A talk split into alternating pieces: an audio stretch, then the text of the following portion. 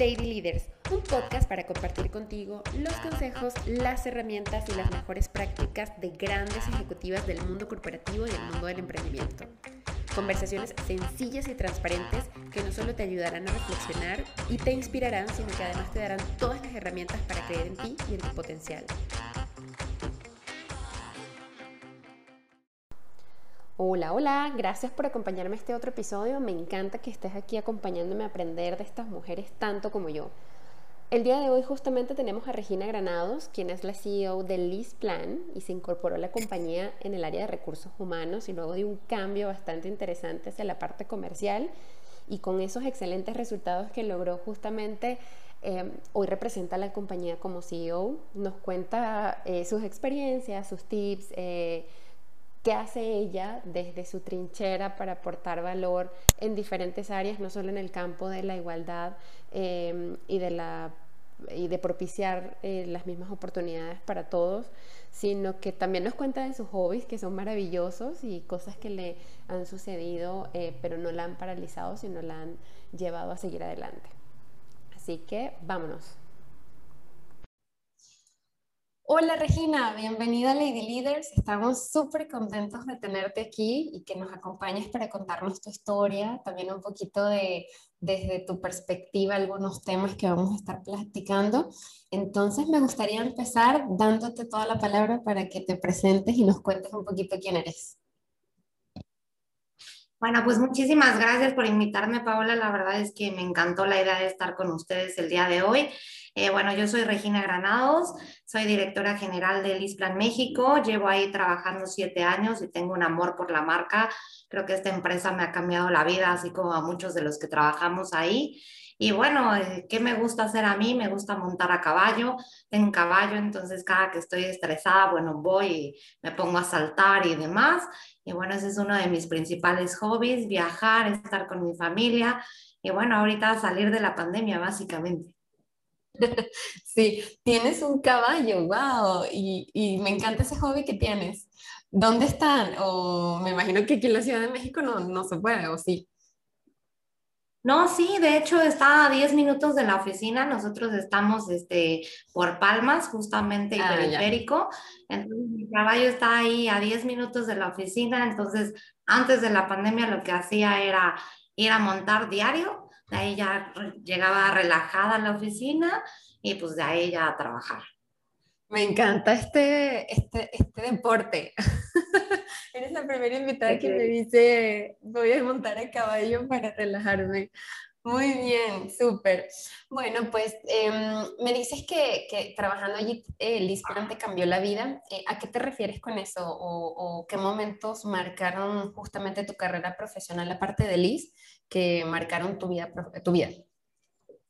Pues mira, la verdad es que yo empecé, estudiar psicología organizacional. Entonces, siempre he creído que las empresas son exitosas por el equipo de personas que tienen. Entonces, bueno, toda mi carrera había sido en recursos humanos y tuve una parte comercial, pero más enfocada a recursos humanos. Entonces, cuando yo entro a Lisplan, entro como gerente de recursos humanos, a los seis meses cambio como directora de recursos humanos y dos años después cambio como directora comercial. La verdad es que sí marcó mi vida completamente porque el aventarme a dejar toda mi historia de recursos humanos atrás sí fue como algo que, pues quieras que no te da miedo, ¿no? Porque dices, y si no lo sé hacer bien, obviamente ya no puedo regresar a recursos humanos, al menos en Lisplan. Y bueno, yo que amaba esa empresa o que amo esa empresa, digo, ah, sí, fue como un poco fuerte para mí, pero la verdad es que me fue excelente gracias al equipo que tuve en esa época.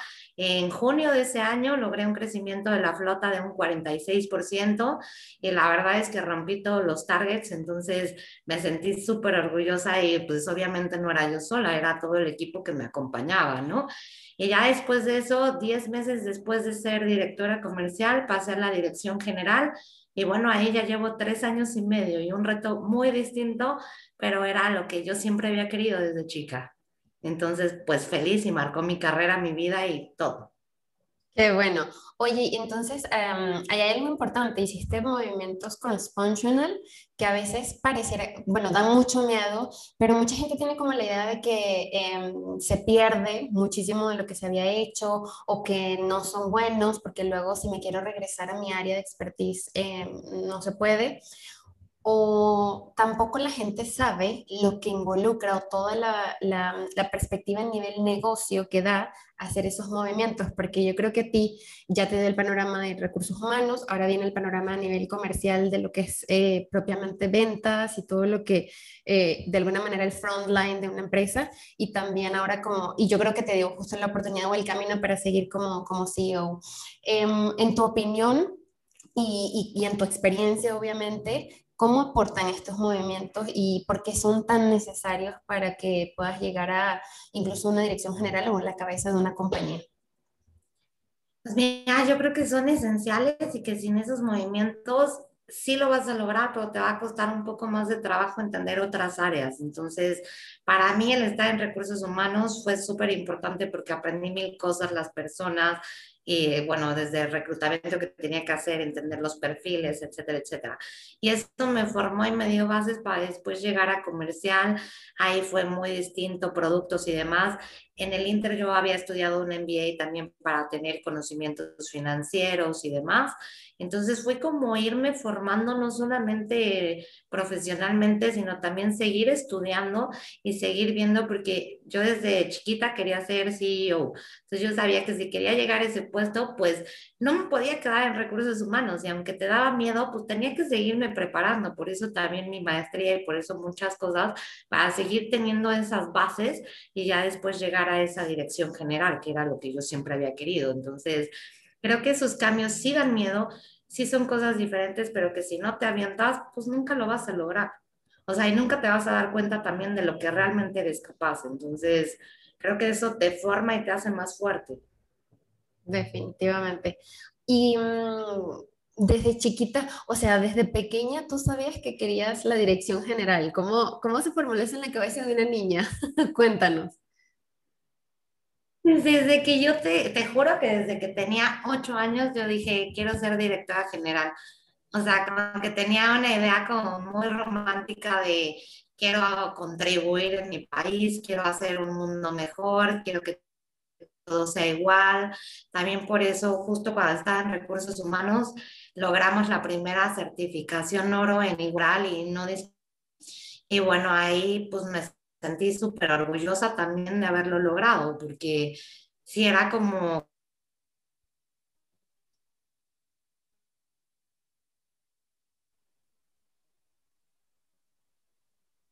Ah, hola. Pero aquí estamos. Ah, ya, con razón. No sé en qué me quedé.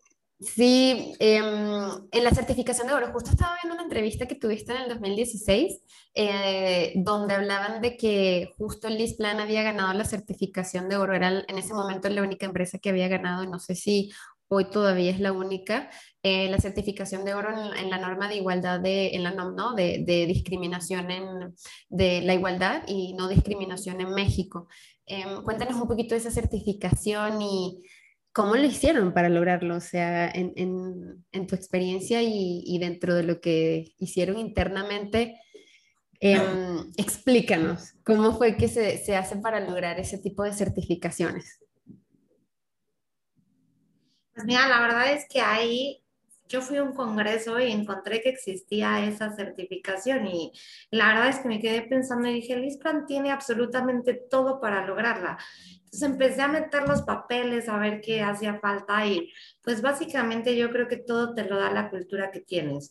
Para Lisplan, a diferencia de muchas empresas que, que, existen en México, no hay diferencia en igualdades de salarios, en igualdad de oportunidades. O sea, aquí no importa si eres hombre o mujer, lo que importa es tu talento y qué tan bueno eres para lo que estás haciendo y tus habilidades. Entonces, nos centramos en eso, estandarizamos sueldos desde que yo era gerente de recursos humanos y demás.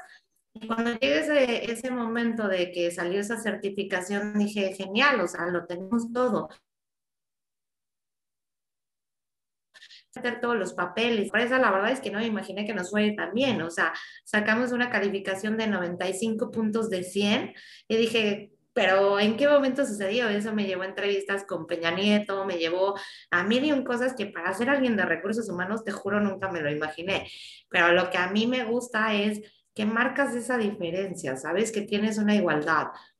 Y eso yo también lo quise hacer porque sí tuve familia, amigas y demás que corrieron de sus trabajos llevando siete años por estar embarazadas. Entonces, la verdad es que yo no comulgo con esos valores, ni con estar despidiendo gente por estar embarazado, ni porque piense diferente, ni porque sea de nacionalidades diferentes. O sea, creo que cada cabeza es un mundo, todos tenemos habilidades y talentos diferentes y que a final de cuentas suman, porque todos nuestros clientes también son muy distintos. Entonces, pues mientras más diverso seas, más puedes atacar distintos sectores, distintas empresas y demás, y eso te hace crecer a ti como persona y también como empresa. Entonces, pues sí nos sentimos súper orgullosos de haber ganado esa certificación y hasta la fecha este, ya nos recertificamos y la volvimos a sacar. Ya no somos los únicos que, que tienen una certificación oro, pero sí fuimos los primeros y creo que eso también marca un precedente. Claro. Oye, ¿y qué tipo de políticas? Porque sabes que, que a veces pensando un poco y también hablando con varios expertos, em, ¿qué, ¿qué, tipo de políticas se tienen que implementar para promover la igualdad y la no discriminación? Eh, y pongo un ejemplo, hablando de mujeres y hombres, y no caer en el extremo de, eh, y pasa mucho en, temas de reclutamiento. Eh, eh, hablando justamente de, de, donde yo manejo ciertas áreas, eh, a veces no quiero, no, no, me gusta como caer en el tema de tráeme la mitad hombre y la mitad mujer, porque mm, yo estaría incluso buscando talento ya eh, con una venda en los ojos. Yo creo que eh, la mejor manera, o sea, en mi, en mi posición es decir, mira, sin ni siquiera mirar nombre, es como ir viendo, ir entrevistando y el que yo veo que hace fit con la cultura, con la empresa, sea, mira, sea del género que sea, tenga la edad que tenga y sea de... Eh, independientemente de la escuela que sea incluso, Em, esa persona si empata con la cultura de la posición, con los resultados, y tiene demostrado todo, eh, pues esa es, ¿no? ese es el, el, talento. Pero, mm, ¿qué tipo de políticas se tienen que implementar para no caer justamente en ese extremo de tiene que ser mitad y mitad, el 50 y el 50, aunque al final se miden con números? La verdad es que tienes toda la razón y yo estoy completamente en contra de, de, eso también porque creo que también te puedes ir a una cultura feminista que tampoco es lo que yo busco. Es una cultura de igualdad 100%. Por ejemplo, nosotros sí muchas veces mandábamos el currículum al inicio, ya antes de que estuviera como la cultura tan fuerte, sin nombre.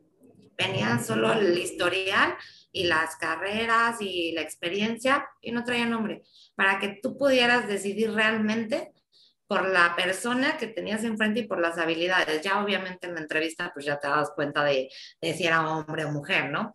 Eh, también implementamos políticas de capacitación que es basado en puestos, no en personas. Entonces, si eres analista de, no sé, de siniestros, por ponerte un ejemplo, todos los analistas de siniestros tienen que tener la misma capacitación. Si eres gerente de X, tienes que tener cierta capacitación. Nos basamos muchísimo en puestos, no en, no en nombres, no en personas. También eh, fue desde cambiar todos los nombres de los puestos. No, no es como, hay mucho lenguaje sexista también. Entonces es dirección, no director o directora. Entonces, son desde ese tipo de detallitos o el hablar con un lenguaje incluyente de todos y todas que realmente no es tan sencillo, ¿sabes? Porque de repente cuesta trabajo el hacer esas diferencias. Desde ahí fue tener un código de lenguaje incluyente, tener un eh, comité de diversidad, eh, todas las capacitaciones basadas en puestos y no en personas, currículum sin nombres, etcétera, etcétera, etcétera, que nos permitieron hacer justo esa diferencia y no caer en ningún extremo, ni en uno ni en el otro, porque tampoco estoy a favor de que sean 100% mujeres o 100% hombres. No, ni al caso, o sea, tiene que ver por habilidad, por competencia y por talento. Y para mí el talento no tiene géneros, entonces, e, ese es un poquito lo que, lo que estuvimos haciendo. Ok, súper. Y regresando un poco hacia ti, cuéntame un poco em, cuáles han sido como esos momentos dentro de tu carrera profesional. O sea, si lo puedes identificar puntualmente, decir, bueno, para que te llevaran hoy a la posición que tú querías estando pequeña. O sea, cuáles fueron esos momentos cruciales que lo marcaron. Pues mira, de momentos cruciales, yo la verdad es que empecé a trabajar desde antes de salir de la carrera porque quería tener experiencia. Entonces, momentos cruciales que yo te pueda decir, sin duda es Lisplan, la parte cuando cambié a la dirección comercial, eso me marcó demasiado. Eh, de hecho, hay algo que me marca desde mucho antes pues yo, mis papás eh, tienen clínicas veterinarias, entonces yo siempre iba a trabajar con ellos desde chiquitas y desde chiquita y me enseñaban a trabajar muchísimo. Entonces era siempre no darte por vencida para alcanzar lo que quieres lograr. Entonces, pues desde ahí como que fue lo que me inculcaron. Y más adelante en los deportes, pues como podrás ver, no soy la más alta de este mundo. Entonces jugaba básquetbol y pues obviamente yo me tenía que esforzar muchísimo más porque mido unos 53, entonces de repente competir con personas que miden dos metros, pues yo tenía que ser más rápida o saltar más o muchas habilidades. Entonces, que mis papás también me meten mucho en esa cultura de puedes lograr lo que quieras siempre y cuando te esfuerces. Entonces yo, para que te des una idea, entrenaba cinco horas diarias. Sabía a veces que ya estaba, pero cansadísima. Entonces, eso lo hacía porque pues sabía dónde quería llegar.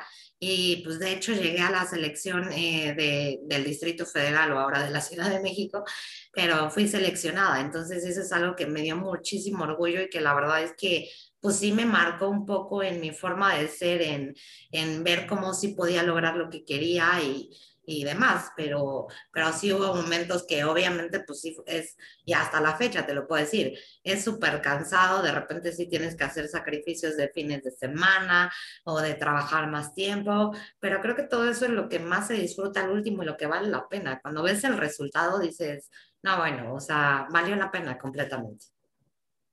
¿Y cómo haces hoy para seguir probándote a ti mismo? O sea, después de haber alcanzado la posición que querías, eh, ¿Cómo haces hoy para continuar probándote a ti misma y hacia dónde quieres llegar? Mira, la verdad es que siempre lo he dicho, creo que yo soy mi peor juez, o sea, si no me siento a gusto en algo que estoy haciendo, me esfuerzo y me esfuerzo y me vuelvo a esforzar. Y eso te lo ejemplifico también con el caballo, o sea, si en el caballo no estoy montando bien, puta, es vuélvete a subir y vuélvete a subir hasta que lo vuelvas a lograr, ¿sabes? Entonces, Evidentemente sí, estoy en una posición que amo y adoro porque tener conocimiento de toda la empresa y entender específicamente cómo se engrana todo y cómo va funcionando y que si le jalas por acá se te va a mover por acá, está maravilloso, pero no es lo único que quiero hacer. O sea, yo quiero hacer mil y un cosas más, me faltan muchas cosas más por lograr. Y pues bueno, es seguirte preparando, seguirte rodeando de las personas correctas. Eh, siempre lo he dicho, creo que en tu equipo tiene que, que existir, además de unas personas que sean súper buenas y súper expertas en lo que están haciendo también tiene que existir esa confianza, esa lealtad y ese, a final de cuentas no dejamos de ser personas, entonces creo que eso es lo que hace verdaderamente un equipo, el estar ahí cuando tú estás a punto de caer, que tu equipo te levante y viceversa. Y eso es lo que hace cambios reales en las organizaciones. Entonces, todavía me falta muchísimo por hacer, pero pues ahí voy, estoy contenta. Buenísimo. Hablas mucho del equipo y, y un equipo muy fiel eh, y bastante eh, autónomo, por lo que hablábamos al principio, ¿no? De, este tema de la pandemia. ¿Cómo, cómo construyes un equipo autónomo, un equipo eh, fiel, más que fiel, comprometido con la compañía? Em, un equipo que si su jefe no está, las cosas no se caen, sino más bien siguen adelante. ¿Cuáles son como tus herramientas para construir un equipo así? Mira, yo creo que para construir un equipo así, lo básico que tienes que tener es confianza. Tú tienes que confiar en la persona como persona y la persona en ti. Y siempre he creído que, que las personas renuncian a las organizaciones no tanto por la empresa, sino por el jefe que tienen. Entonces, ahí que me gusta hacer a mí, ser completamente transparente transparente diciendo las cosas como son y, por ejemplo, si en algo no estoy de acuerdo, sí, en privado, evidentemente, pero sí hablar con la persona y decirle no estoy de acuerdo por A, B, C, D o retarlos. Creo que también la parte de retar y de no dejar a tu equipo en una zona de confort es súper importante porque ellos también van a lograr ver de lo que son capaces. Y a mí lo que me gusta también es ver crecer a mi equipo. Te puedo decir que el año pasado mi CFO se lo llevaron a UK como una promoción de puesto y la verdad es que eso me hace estar súper contenta porque si ellos crecen, evidentemente yo también voy a crecer como persona y evidentemente eso también se va a ver como un crecimiento en la empresa. Entonces, es parte de lo que creo que tienes que estar haciendo, desarrollar a tu gente, no estar en una zona de confort, sí exigir y también tener esa confianza en ambos lados. Entonces, creo que es lo, eso es lo fundamental para mí. Súper. Y que, mm, una pregunta que, que, a mí me da muchísima curiosidad. ¿Qué fue lo que más te dio miedo durante tu carrera profesional? ¿Qué momento recuerdas así que dijiste, esto me paralizó durante todo tu desarrollo? Ese cambio, yo creo. A mí el miedo yo creo que lo puedes ver de dos formas, ¿sabes? Hay veces que el miedo te paraliza y no te deja caminar y hay otras que el miedo te impulsa y te hace lograr cosas que tú ni siquiera sabías que podías lograr el cambio comercial, yo te puedo decir que me dio más miedo que el cambio a la dirección general. El cambio comercial fue así de, ay, si no lo logro, ¿qué voy a hacer? Y si, y si no, ya no regreso a recursos humanos y, y si no sé hacerlo bien y además yo manejaba un equipo como de cinco personas en recursos humanos. Cuando yo cambio a comercial era un equipo de 45 personas. Entonces, no es lo mismo como delegas con cinco que con 45. Y no es lo mismo el acercamiento que tienes con cinco que con 45. Entonces, tener en claro lo que yo quería y, y ver cómo iba a ser ese acercamiento, porque lo que te decía, a final de cuentas somos personas y creo que si tienes algún tema familiar o ahorita, por ejemplo, si tienes alguien enfermo en COVID, pues obviamente no vas a estar concentrado en tu trabajo y eso es entendible completamente. Y por eso necesitas tener esa confianza para saber en tu equipo quién está bien y quién está mal, cuándo puedes presionar y cuándo no puedes presionar también, porque hay momentos para todo. Entonces, pues obviamente manejar 5, manejar 40 pues no iba a ser lo mismo. Entonces, el adaptarme a ese cambio, el aprender muchísimas cosas, porque sí tuve que aprender cosas que pues yo no sabía en ese momento de riesgos, etcétera, etcétera, fue complicado y me dio miedo, pero fue un miedo que me impulsó. Y hablando de un miedo que me paralizó, por ejemplo, yo hace siete años me caí del caballo, pero tuve una caída horrible. Y en esa caída del caballo me repara tres veces, a la tercera caigo y cuando estoy en el suelo no puedo pararme, no puedo mover las piernas. Entonces, en el momento que yo no puedo mover las piernas, me solté a llorar y ese sí fue un miedo que me paralizó para que veas. Dije, y ahora ya me quedé paralítica, ¿qué diablos pasó? O sea, me sentía súper mal y súper sacada de onda. Después de cinco minutos pude caminar. Me había pellizcado un nervio, pero en ese momento yo no sabía ni qué me había pasado. Y después de eso, bueno, volverme a subir al caballo, ya te imaginarás todo lo que me costó, era un miedo así de, ¿y ahora qué voy a hacer? ¿no? Pero bueno, poco a poco lo fui superando y ahí ya se convirtió al revés. O sea, ya es un miedo que me impulsa, porque ahora lo uso como terapia, o sea, cada que siento que no puedo hacer algo en el trabajo o que algo me va o que algo es muy complicado o así, entonces voy, me pongo a montar y me pongo a saltar, porque cuando puedo, cuando veo que puedo mover un animal de 500 kilos, ahí digo, ya, o sea, puedo lograr lo que sea, se acabó. Entonces, ese muy buen ejemplo, un animal de 500 kilos, sí es cierto, ¿no? Me puedo entonces lograr lo que sea. No, sí, te lo juro, es que mi caballo pesa 500 kilos y pues sí, o sea, esa vez que me caí, pues traía faja, traía collarín, después pues también mi caballo, yo brutal, la verdad es que lo enseñé como perrito a dar la cabeza, entonces cada que llegaba me daba la cabecita, ¿no? Pero pues un día yo estaba súper distraída, me da la cabeza y me rompió la nariz fractura de nariz, me tuvieron que operar, entonces, pero bueno, sí he tenido varias cosas ahí raras, pero bueno. Pero ustedes, pero es fiel el uno al otro, ¿no? Definitivamente. Ok. Muy bien. ¿Y mm, qué has aprendido, o sea, a lo largo de tu carrera para no dejarte vencer? ¿O qué has hecho? Eh, no sé si tienes un mantra, una actividad, una frase o incluso un tip que tú hiciste eh, y que tú llevaste a cabo para no dejarte vencer. Pues mira, la verdad es que el nada es imposible.